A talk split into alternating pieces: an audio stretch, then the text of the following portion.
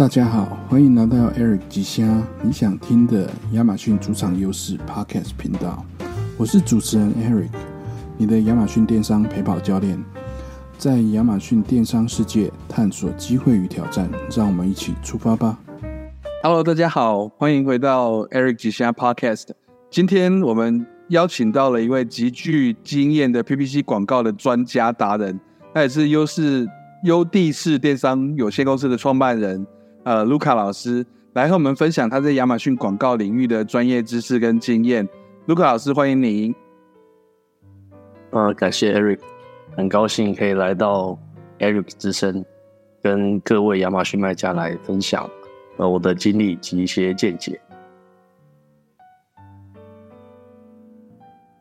好，呃，请可以请卢卡帮我们做一下自我介绍，大家也也。我相信很多人认识你，可是有一些人还是不太认识哦。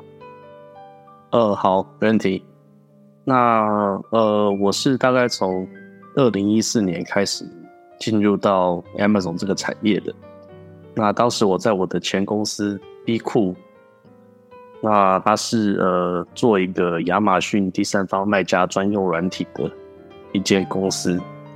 那刚好我的前老板其实也是。Eric 哥的前老板，好，我们是呃算是在同一个体系下面。那只是说我在 B 库，那 Eric 哥在，他是负责呃亚马老板前老板的那个亚马逊站点运营的部分。所以其实我跟 Eric 应该也算是之前的同事。那呃我在 B 库的时候呢，是负责亚马逊第三方软件的推广。那那时候比较流行的就是所谓的。呃，我是拓展中国大陆市场的部分。那时候比较流行的就是发取，呃，就是所谓的索取 review feedback 的呃自动化的邮件。那这个主要是那时候我主要在中国大陆跟台湾推广的这个部分。所以那时候呃，从二零一四年到二零一八年这个部分，我就负责呃推广软体，然后也对亚马逊这个品牌有了算是蛮深厚的兴趣。那在二零一八年离职之后呢，那我也创建了自己的公司。那我在我也在 Amazon 日本站点当起了卖家。那时候印象也很深刻，也有请教 Peter 老师跟 Eric 哥，就所谓那时候我对广告有蛮浓厚的兴趣，所以那时候我有请教 Peter 跟 Eric 所谓广告的部分。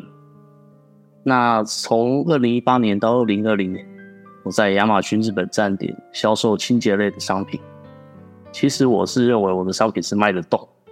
但是呢，就是因为选品的关系，导致呃我我选的品类是非非常的竞争的，所以导致我的广告费居高不下。那另外也刚好碰到一个就是所谓的品牌侵权的问题，所以我在二零二零年我就呃就是退出了 Amazon 日本站点的部分。但也是由于这两年的经验的累积，那我对广告也有产生了非常浓厚的兴趣。所以在二零二零年开始，我就开始协助台湾的卖家做广告的代运营，以及呃代运营的操作。那我跟一般代运营稍微比较不同的部分，就是我只负责广告的区块。那像是如果一般卖家像是呃上架、出货、客服这部分，我就是不碰，有人一个人做人力比较有限这样子。那直到现在，我是做一个专职的 Amazon PPC Manager。那那时候也有受到 Peter 老师跟 Eric 哥的蛮多的帮助，这样。好，好，谢谢卢卡。我都忘记我，我都忘记我们有讨论过，就是我们你你还跑去 Peter 老师的办公室，然后我们就在那边三个在那边讨论哦。说对对，你没提我都忘记了。然后还有在 B 库，就是都是你，因为就是在对面大楼嘛，然后。呃，就是有听说你在你在你在推广推广这些 B B 库的软体，然后当讲师，然后这时候我就就哎，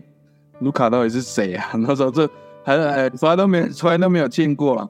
好，呃，谢谢你的自我介绍哈。好，那呃我们接下来再到下一题哦。那因为现在八月中嘛，然后也要快也快要到 Q4 十十一十二月了。那嗯。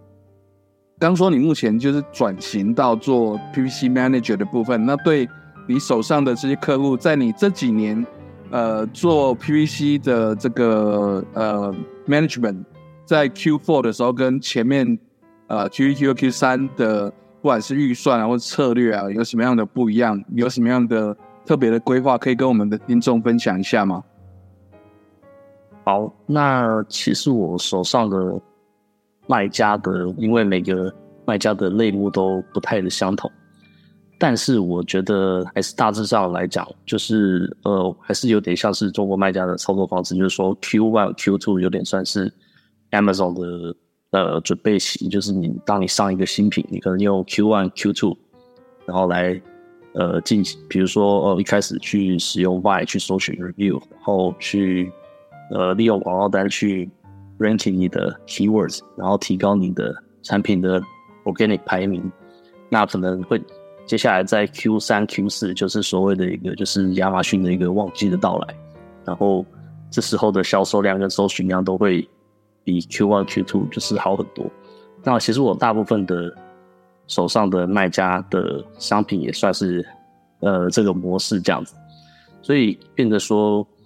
好不容易熬过了 Q one 跟 Q two，那终于要到了 Q 三、Q 四，有许多大节日。啊，比如说像从七月开始 Prime Day，然后我们接下来十月还有一期还有一次秋季的 Prime Day，那结束之后呢，十一、十二月还有 Black Friday 跟 Cyber Monday，那这个都是算是 Amazon 大节日，因为在这些大节日上，嗯，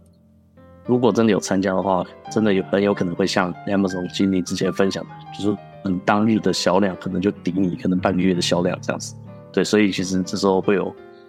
呃蛮惊人的一个成长。那接下呃 Q4 的部分，但是今年的部分我会觉得稍微比较吃力的一点是说，我有发现就是我手上的客户的呃阳的广告竞争是比往年都还要来的，呃，就是广告费来讲是往比往年来的来的更贵。比如说像是呃 CPC，它普遍的竞价就是慢慢的提高，然后可能会整体的 A cost 跟整体的 X cost 都有微幅的上升。那也有因为因为前两年可能会有一些疫情的关系，那有些在疫情的时候卖的特别好的产品，那今年可能疫情美国的疫情已经慢慢的退了，那可能跟一些疫情相关的产品可能就也慢慢的退烧，所以就。导致说，呃，就是这个销量会有非常明显的一个骤减这样子。那今年的 Q4，我个人是比较偏向呃比较保守的部分，对，因为其实我觉得从七月的 Prime Day，再加上接下来十月的 Prime Day，再加上呃十一、十二月的 Black Friday 跟 Cyber Monday，其实我觉得 Q 三、Q 四的所谓的大促销的力道，我是觉得可能会一次比一次的减弱。虽然今年七月的 Prime Day 跟以往的呃呃跟往年不太一样，就是说今年七月的 Prime Day，我大部分的卖家都有取得还不错、还蛮好的成绩。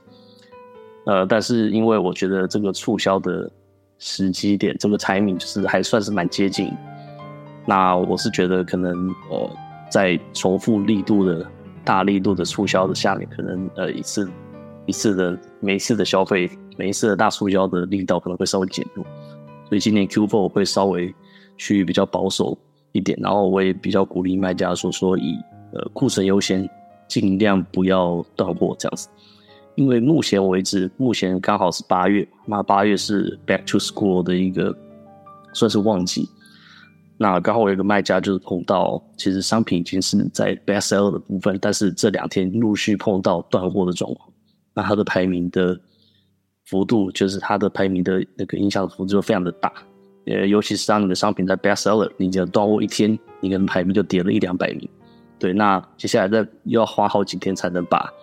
呃，当你的货好不容易补上之后，你的 listing 可能会显示说你的到货日是一到两个月后，那这时候也会影响你的转化率。那可能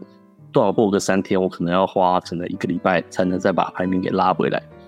所以变成说 Q4 我会走比较保守的方式，就是尽量让手上的卖家的库存，呃，不要太容易断货这样子。对，这是目前对于 Q4 的一些卖家的一些规划。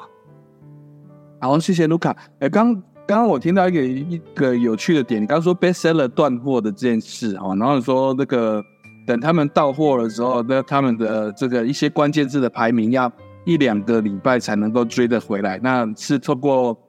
呃，是透过 PPC 的关键字广告去做嘛？就是你是怎么样去让它追回来？可不可以再多讲一点，分享一下？呃，还是它自动就会跑回来？呃，因为我刚好这个 Back to School 的这个产品，它 Best Seller，它的确是已经是一个很强势的产品，它跟第二名的销量有非常明显的差距。所以其实呃，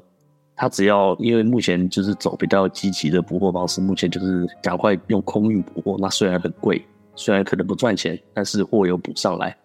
但补上来之后，我会发现的排名就是呃，因为可能。就是它是所谓比较强势的商品，所以跟第二名还有一段的差距。那它的 ranking 就是慢慢的回来，但是它的库存就是一直会处于在一个，呃，就是说可能随时显示，就是说哦，这个可能剩下十二个，剩下十一个，剩下九个，剩下八个这种状况下，就是我看的是蛮差，因为可能就是它随时面临可能断货，就一断货之后，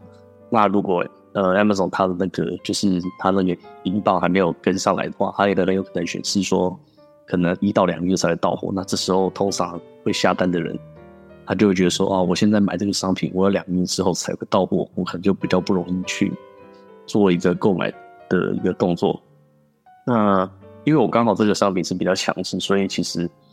呃，用原本的 PVC 的预算跟原本的关键的操作，其实过几天是可以慢慢的。把这个排名给拉回来，对，那刚好也是因为就是我跟他们说，可能就是要紧急的用用空运来过，所以呃，目前的操作方式目前看起来，虽然说还是有点到货的危机这样子，因为现在是 Back to School 一个大旺季这样子，但是我目前看起来它的排名没有掉太多，即使掉太多之后，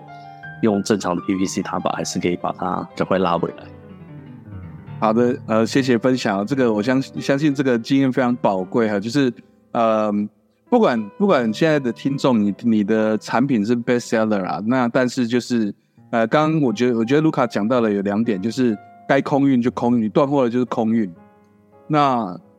该补 PP 七，你那个你一断货，然后 keyword 会掉，那个 keyword ranking 会掉，而且它应该是，呃，所有的 keyword 一次掉，因为你所有的 keyword 都没有销售嘛，应该都是。同步的到降一大格这样子，对，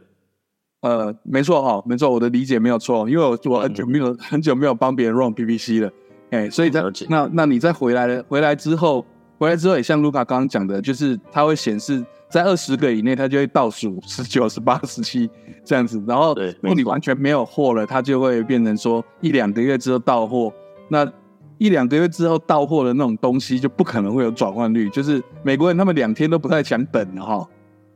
一两个月之之后到货的不可能会转换，就是绝对不可能，或或是他就算加到购物车，或就算已经买下去了，他等个一个礼拜，他又会把你 refund，然后再去别的地方买。所以呃，如果说如果说补不上的话，就赶快空运了。好，好，谢谢谢谢卢卡的分享，就是实战的这个。经验也相当的宝贵啊。好，呃，好，Q4 讲完了，我们现在来呃讲一讲说，二零二四年，二零二四年你呃，不管是你自己，或者是你帮你的手上卖家，他们有没有有没有在呃 PPC 的 management 上面哈？我我不知道你最近有没有看到呃有我看到有两篇呢，就是 sponsor product，他们除了在 Amazon 在 sponsor product 就是 SP 的广告，他们除了在站内之外，他们也要往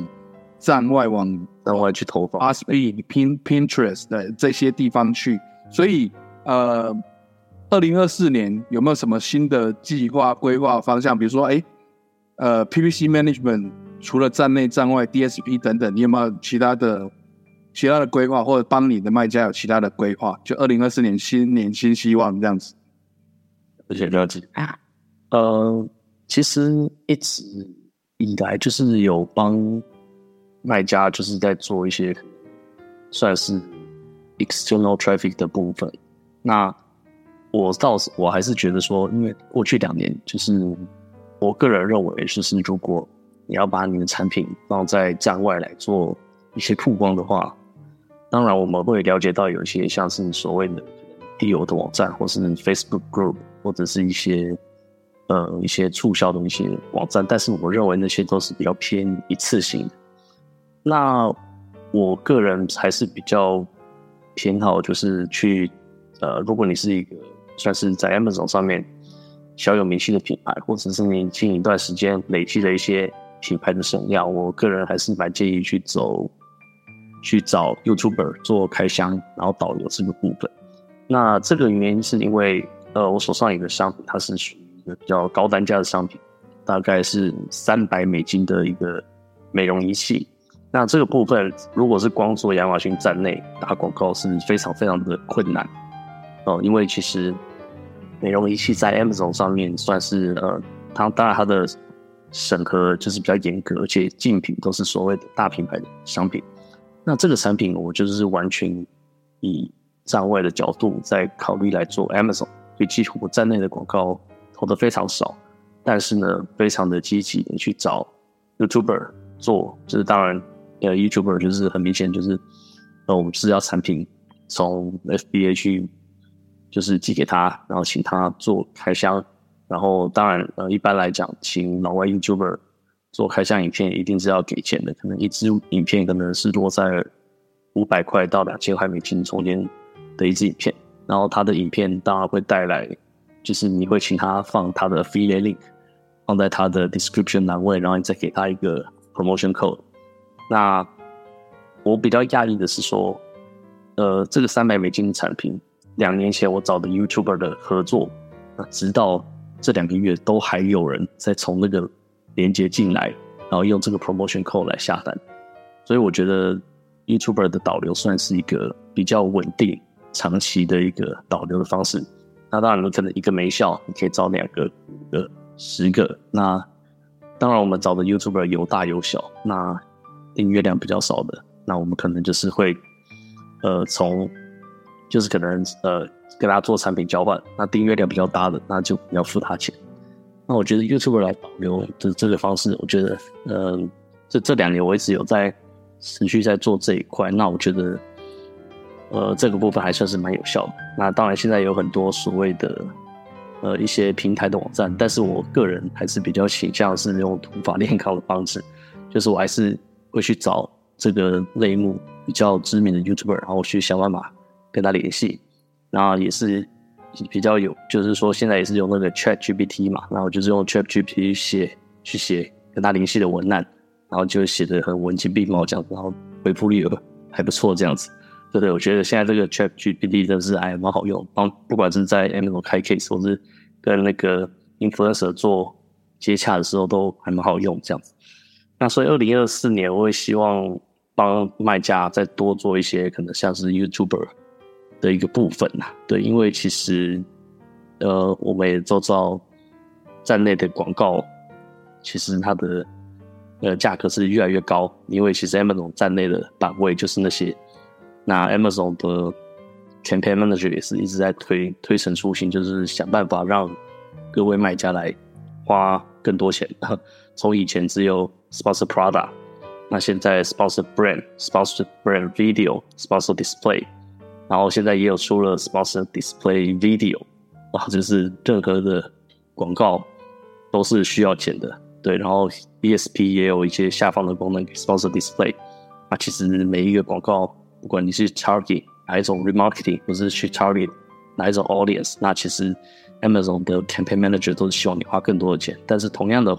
这些钱呢，我们可以转换一下思考方式，可能有一些拿这有一些去投在呃 YouTuber 的身上，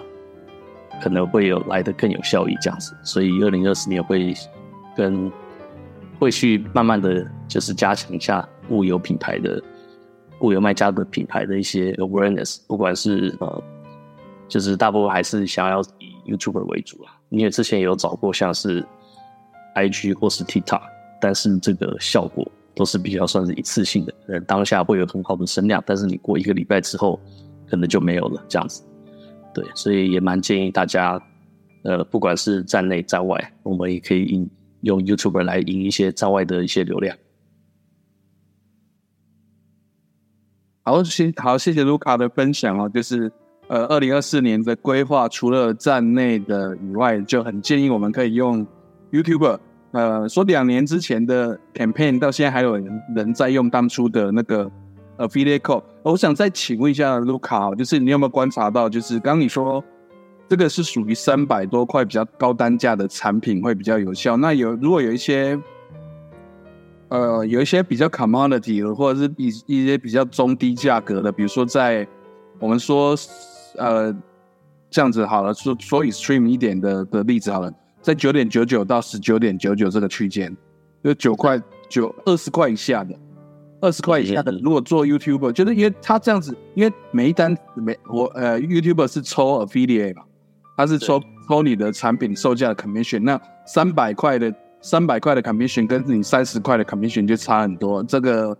有没有什么有有有没有什么其他的做法，或者是我们应该找不同的 YouTuber，或者是应该用不同的策略，这样比如说。产品刚开始 launch 的时候要送一些，然后或者是后续持续要再多找，或者是我说我们三十块的我们就找一百个，这个你会怎么做？就不同的价格区间，我们会用同样的策略吗？哦，了解了解。哦，因为三百块的产品，它当然呃，YouTuber 他其实是蛮乐意推的，因为他推一支，他可能有四到八趴的佣金，那对他们来讲，三百块的。八趴的佣金可能也有个二十几块、二十四块，那对他来讲也是蛮多的。但其实，诶，便宜的商品其实我觉得还是有点机会，因为，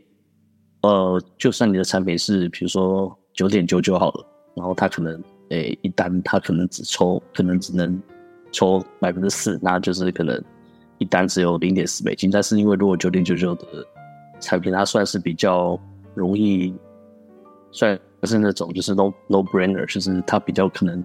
可以那种冲动冲动购物下的那种，对，转化率比较高，就是哎呀买错关系啦，对，就是对对，就是以量来取得更多的佣金也是有可能。那因为我以前有做过 Amazon affiliate，然后我有发现说，其实如果一个买家他从你这个 link 进去，比如说他点九点九九的商品的 link 进去，然后他同时结账了一台电视。那这个 affiliate 佣金可能会连这个电视一起加在里，所以也算是一个导流的一个状态。所以其实看起来，一个买家是从你这这个 link 进去，但是他如果同时购物车里面会有其他的商品，或者是他又去逛其他的商品再做结账的话，其实，呃，其实那个佣金都会算是那那位 Amazon affiliate。所以我那时候做 affiliate 就会。就会看到说，从后台，因为 Amazon Affiliate 算是一个很强大的系统，那时候从后台就可以看到说，哎，奇怪，我明明就没有推，比如说像 Dyson 的吸尘器或者比较贵的一些东西，那为什么在我的后台的 report 是有看到？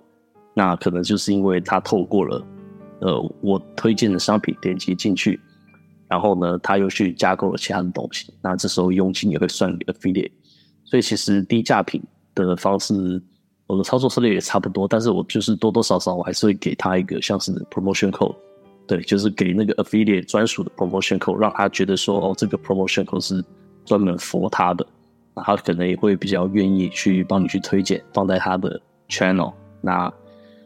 然后就是他可能会取得一些不错的一些 affiliate 的佣金，所以他因为便宜的商品，咱们大概也知道说，大概就是以量来取胜这样子。那还有另外一个算是也不能算技巧，大家都也都知道，就是说，诶，其实我会去看说九点九九，那我会去看一下你的 best seller，它的品牌是什么，那我就是拿它的品牌去 YouTuber 做搜寻，那搜寻到之后，其实很明显的就会你看到一些一些呃 YouTuber 就是去推你的 best seller 的品牌，那我也会去尝试的跟这些 YouTuber 做联系，因为他已经有开箱过类似的。一些商品，所以你在跟他联系的时候，呃，他们也会比较愿意做这些事情，因为对于呃 YouTuber 来讲，他们可以有两个收入嘛，一个是帮你拍影片的收入，他又可以拿你的产品；那第二个收入就是他如果去推他的 affiliate link，他又可以得到销售的佣金这样子，所以对 YouTuber 来讲也是算是蛮有利的这样子。对，所以你可以参考说你 best seller 在哪一些 channel 做一些曝光，然后你可以。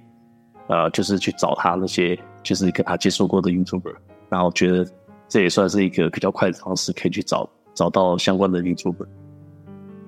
好，谢谢谢谢卢卡给我们又又又挖到又挖到一些小技巧哈，就是啊到 YouTube 频道去找你的 bestseller 的品牌，看他有合有合作过的 YouTuber，然后跟这个 You 跟这个 YouTuber 说，呃跟他协调拍影片的钱，然后再跟他说你用你的 affiliate link，然后再跟他教育说，哎如果有人买电视有买 Dyson 的吸尘器，也都算你的，所以你要用力推哦。好的，这这有有这三点哈。好，谢谢卢卡的分享。好，那呃，二零二四年之后，我们就有很很多新的这个不同的做法，像广告，现在也有很多的广告的 campaign 都加入 AI，ChatGPT 刚讲到的，可以帮你做一些做一些分析，做一些素材，做一些这个呃之前人工需要做的。好，好，那。呃，讲到这里，卢卡，你在平时平时在这个帮你的帮你的卖家或你自己在做在做这些操作跟做这这些优化的时候，有没有好用的一些工具啊、软体、策略、网站或服务商或者是什么样的服务，是一分钟一分钟之内你可以想到啊？你之前你现在目前在用的，可以提供给我们的听众朋友参考，有没有？有没有这种好的工具？OK OK，那我现在使用的。一个工具是，呃，是那个 Aaron 哥介绍的。那他之前就是有开个介绍一个 PPC 的一个算是自动调价的软体，叫做 Scale Insights。对，那这个软体，我觉得它除了 PPC 调自动调价之外呢，我觉得它还有一个很强大的功能，就是它的一些报表的功能，然后还有一些定时调价的功能。那当然，因为呃，账户比较多，那可能会需要一些半自动化的一些操作。那有些一些 campaign 的规则，我就会利用这个 Skill Insight 来，它它是比较算是那种 rule base 的一个调价的方式。对，所以其实这个部分我觉得它算是还蛮好用。那还有一个部分就是它做 day parting 的部分，我觉得它做 day parting 部分比较好的地方就是说，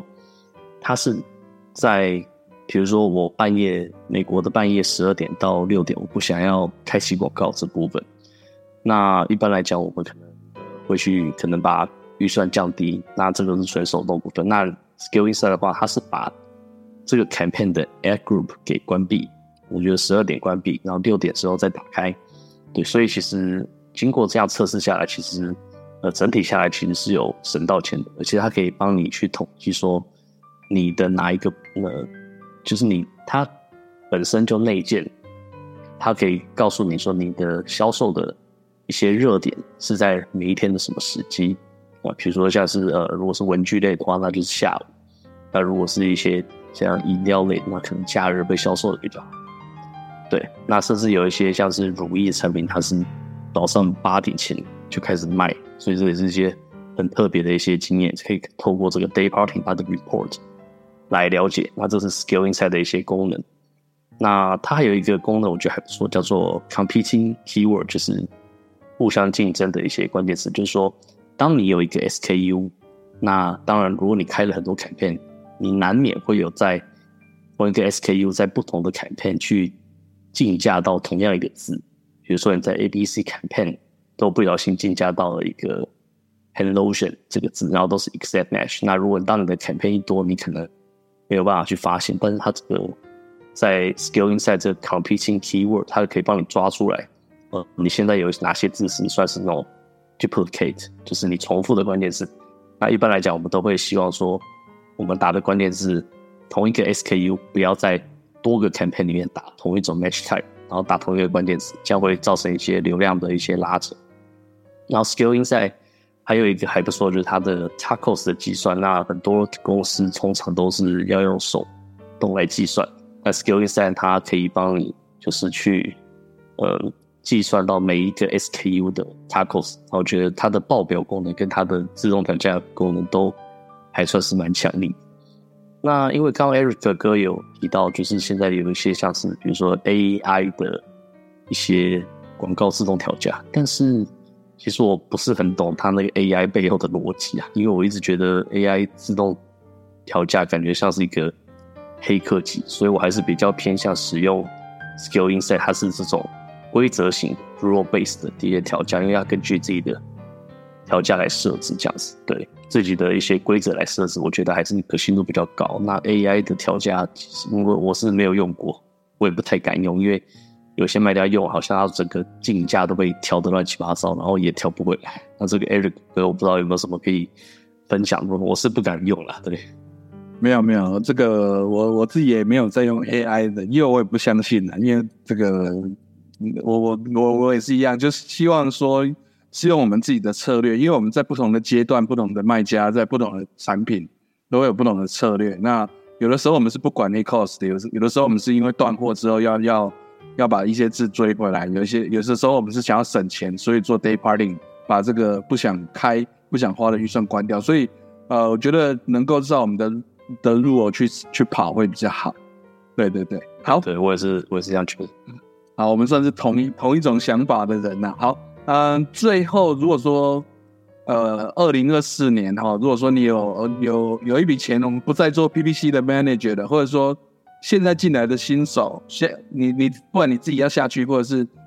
有新手要有新手要来哦，二零二四年要开新的账号要来做，那就你的角度跟你看到的成功失败的经验，你会给新手卖家什么建议？了解，那这部分呃。叫可能新手卖家，我还是会把它分成两种，一种就是所谓的选品型的卖家，比如说像 Eric 哥上两篇有访问到那个 Amazon，然后觉得他就蛮厉害，他是一个选品型的一个卖家。然后呃，那选品型的卖家，我觉得你要上架到 Amazon 上面，我觉得也不是不可以，但是就是会。当你上架的时候，就是你要如何让你的 listing 展现优势，在你没有评论，或者是甚至是有一两个评论的时候，你要如何让那个买家来下单？哦，那我觉得这个是选品型卖家在一上架的时候就是要碰到的一个问题。如果因为我会觉得说，如果你如果你没有 review。哦，然后如果你的价格也没有办法有优势，然后你的 CP 值也不如现在的 existing 的卖家，那你做选品卖家一开始上架，我觉得会会蛮蛮辛苦的。那所以一般来讲，如果是选品型的卖家一上架的时候，我会建议说，不管因为你一定没有什么 review 嘛，那你的价格或是你的 CP 值就必须要跟现有的卖家比较，比较有明显的优势，这样才有机会。在 Amazon 再杀出一条血路这样子，那另外一种卖家就是所谓的品牌型的卖家，也就是台湾卖家，大部分就是呃你的公司卖什么，你在 Amazon 上面就是卖什么 这样子。那这是品牌型的卖家。那我觉得品牌型卖家其实呃更要凸显出就是你跟一些竞品的一些优势吧，或者是你我们要如何去加强你这个。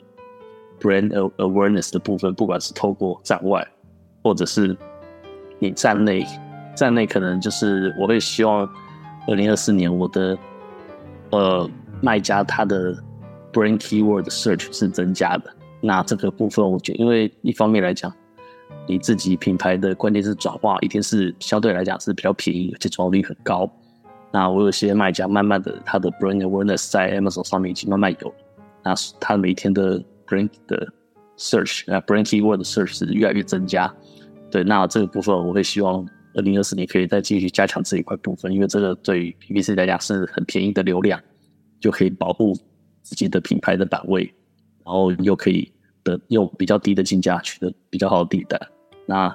如果是品牌的部分，那我会请他们就是多去做一些站外的部分，这样子。对，可能会也是找一些 YouTuber 啦，对。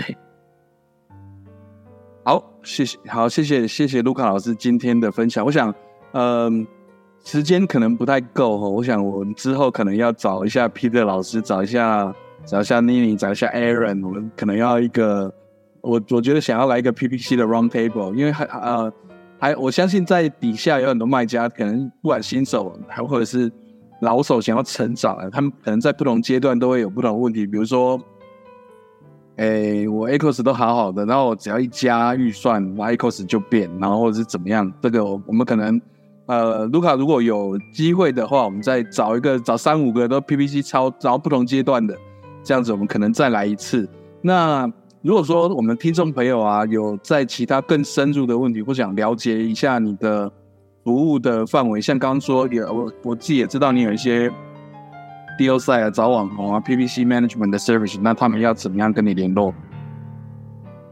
呃，因为我之前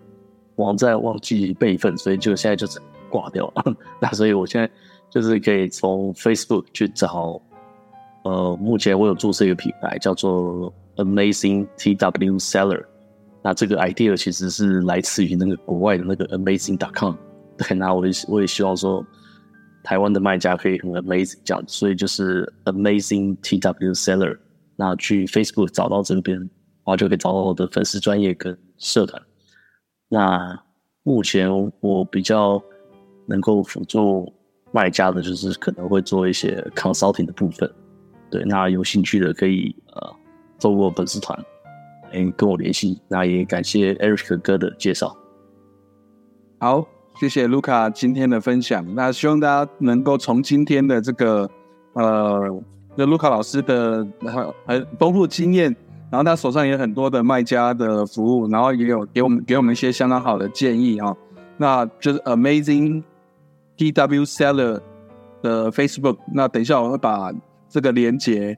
放在 show note 下面，那如果有需要的再去找卢卡。好，那我们下次再约再约一次，呃 PPC Round Table，下次节目见哦。好，谢谢 Eric。好，谢谢，再再再见，拜拜。OK，拜拜。感谢你收听 Eric 之声，听了若是有介意，请去招恁朋友来听。